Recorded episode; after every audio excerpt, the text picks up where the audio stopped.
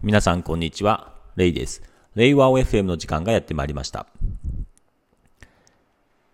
最近ですね、新卒のエンジニアの給与ですね、給与に関して検討して、とまあ、変更することにしたんですけれども、これまではですね、エンジニア、デザイナー関わらず、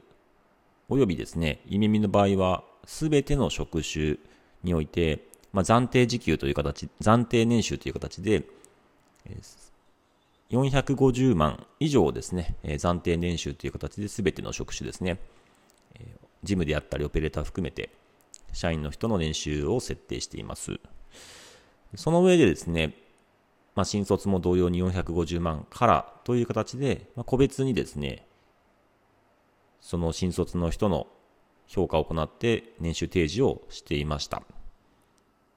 で、最近は、まあ、新卒の特にエンジニア採用における競争環境っていうのが、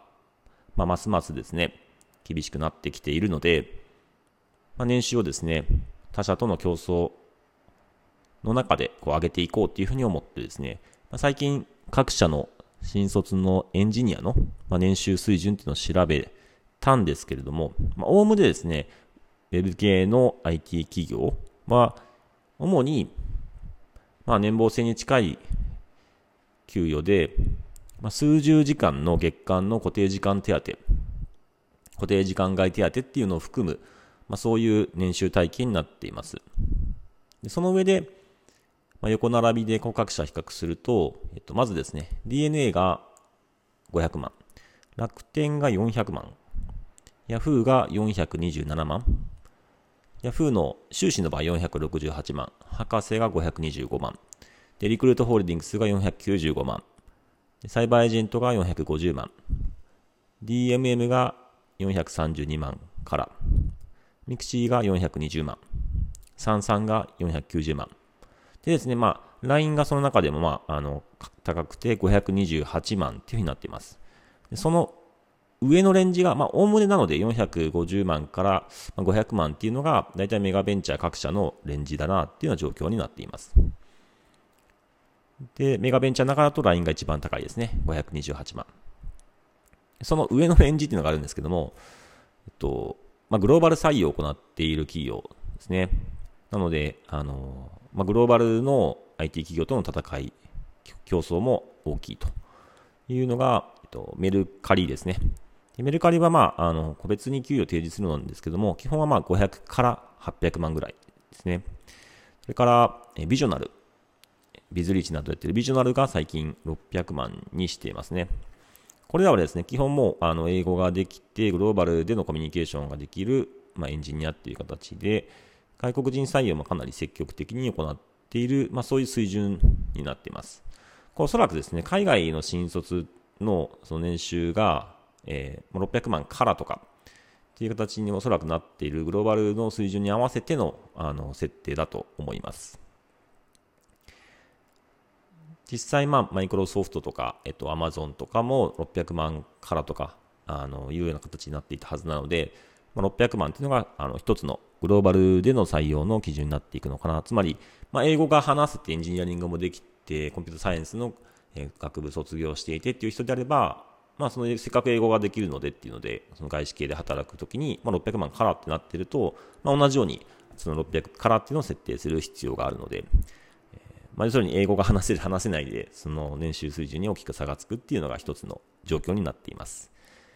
で、意味はですね、これまで450万からだったんですけれども、まあ、これらの状況を含めてですね、えー、また、イメミでの新卒を採用した人のですね、えー、実際にこう戦力化するまでの期間っていうのが平均13ヶ月なんですけれども、大体13、あ、えー、13、すみません、13ヶ月で、えー、それまでの、えー、と採用にかけた費用と育成費用っていうのをこう13ヶ月目で回収できると。投資に見立てると、仮に、えー、13ヶ月目で回収できるっていうところがあるので、まあ、おおむね、あの、早期戦力化とかが成功しているんですけれども、まあ、そういうのもある中で、えー、給与のですね、競争環境における、えー、給与水準も上げていこうというところで、と23年卒業からの採用においてですね、480万にする予定になっております。一方、まあ、デザイナーに関しては、あの、採用を行っているんですけれども、引き続き、まあ、450万にとどめようかなというふうに思っております。まあ、本当はこれもっともっと上げていきたいんですけれども、450万でも比較的おそらくデザイナーの採用の年収水準というのは高い方なんですね。で、ゆくゆくは耳もデザイナーの地位向上とか、え、待遇向上っていうのをしていきたいので、このあたりを上げていきたいなとは思ってはいるんですけれども、まあ、UI デザイナーのですね、はい、全体的な学生さんの応募の水準っていうのがこう上がっていかないと、そのいきなりその最低年収っていうのを上げてしまっても、なかなかこう、ギャップが大きいので、このあたりもう少し、えー、我々も何かしら育成面とか、そういうものをですね、社内での育成力っていうのを高めてですね、えー、早期にですね、えー、成長してもらえるようなところを見定めながら、えデザイナーの最低年収水準っていうのも上げていきたいなというふうに思っています。でこのあたりですね、まあ、おそらくあの需給ギャップですね、エンジニアの採用の需要と、まあ、供給のギャップがめちゃくちゃやっぱ大きいので、有効求人倍率もめちゃくちゃ高いので、多分こうなっているものの、海外と比べるとまだ低いと。まあ、そういう状況になる中で、やっぱりですね、こう、日本の購買力陛下、ま、とか物価っていうのがやっぱり圧倒的にやっぱこう低いというか上がっていないですね、海外と比べて。なので、あの、海外から見たときに安い人材っていうふうにおそらく捉えられますし、これは中国とかだけではなくて、もうアジア、東南アジア諸国と比べても、どんどんどんどんあの差がなくなり、いや、日本の方が安いよねっていうふうになっていく可能性が結構な確率であるのではないかなと思ってます。でコロナの影響で、まあ、デフレっていうのはもう一回加速するんじゃないかなっていうこともあって、その中であの年収も上がらない、物価も上がらないっていう中で、ますますですね、海外と比べて、えー、物価の差っていうのが大きくなっていくんじゃないかな。そうなった時に、うんまあ、致し方ないんですけれども、我々としては、場合によってはですね、今、企業の、大企業の DX 支援、急成長スタートアップの DX 支援を行っているんですけれども、場合によっては海外の、えー、企業の DX 支援を行う方が、よりですね、収益性が上がったり、えー、することもある。場海外の企業から見ると、あ安くて、こんなに品質がいい、機動力が高い仕事をしてくれるんだ、日本はっていうふうに、まあ、なるなっていうふうに思っていて、まあ、本当にオフショア、ニアショアとしての、まあ、日本っていうのが場合によってはこうあり得る可能性があると。いうところもですね、ちょっと、まあ、残念ながらそういうことも視野に入れながら、あのとはいえ我々も競争力を上げていくっていう意味では、日本だけにとどまらずに海外のグローバル企業との取引っていうのを増やしていきたいので、ま、いずれはその水準にですね、年収水準も、特に英語が話せてグローバルでのビジネスができる人はですね、グローバルの水準に給与をおそらく近づけていかないと、え、いけないなっていうふうに思いながらも、まあ、日本で働く意味っていうのも、もちろんそれは選択肢としてありますし、それは素晴らしいことだと思うので、まあ、なんかこう選択できるように、え、するといいのではないかなっていうふうに思っていますが、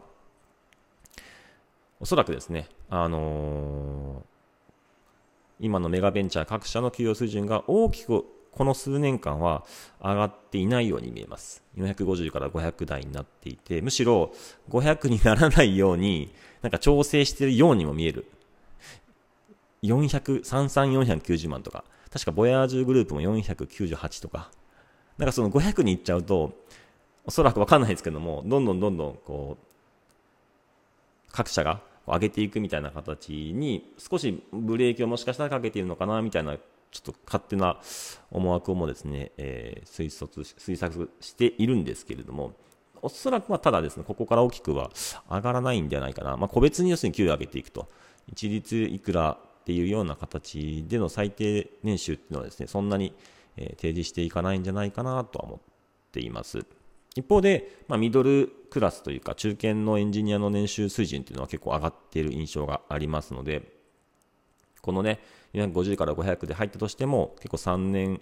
から5年ぐらい経つと、えー、600、650万ぐらいっていう形で、おそらく結構トントントンと上がっていくような形になりますし、おそらくそ